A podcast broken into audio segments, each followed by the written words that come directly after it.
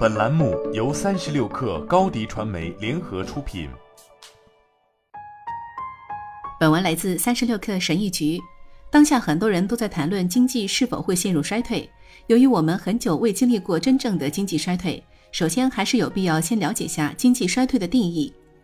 经济活动水平显著下降，并蔓延至市场的各个领域，持续数月以上，通常可以从实际 GDP、实际收入、就业、工业生产和批发零售等方面反映出来。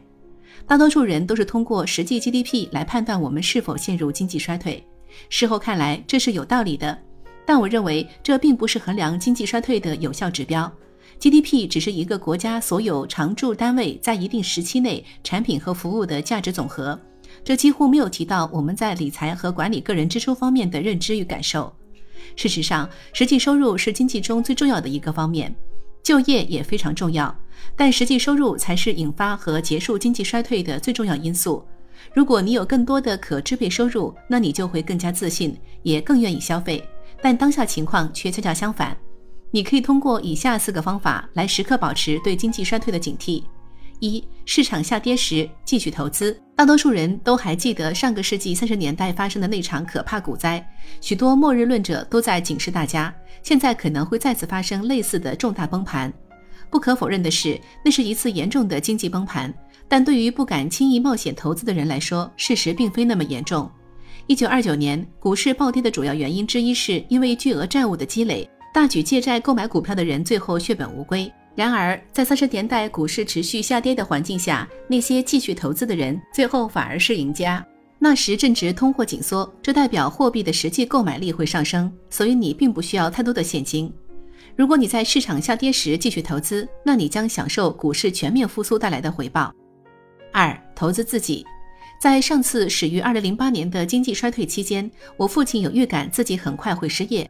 当时他在一家工业级洗衣公司工作。该公司主要为酒店、餐馆、医院等行业机构清洗数千磅亚麻制品。市场崩盘后，公司开始削减成本。我父亲当时担任技术总监一职，所以一开始他是在解雇他人。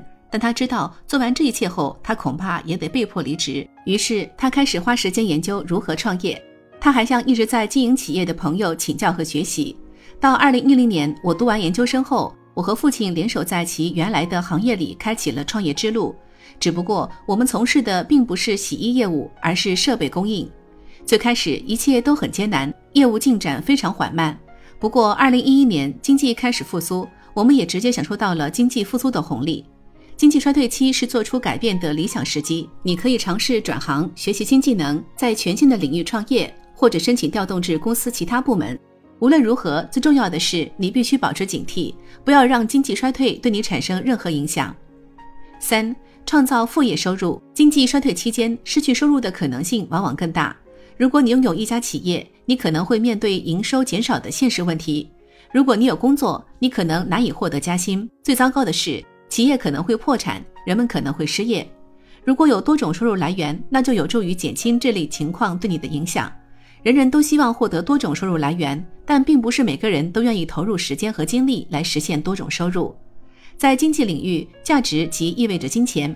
如果你能创造价值，你就能赚钱。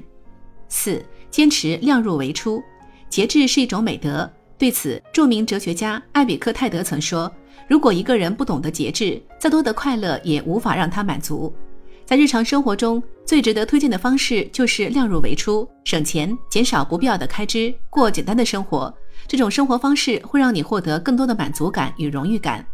你的自我感觉会更加良好。如果刚好遇到经济不景气或者被迫转行的情况，你也能毫无畏惧地应对，这一点至关重要。也许我们不会陷入经济衰退，但只要我们做好一切准备，那就无所畏惧。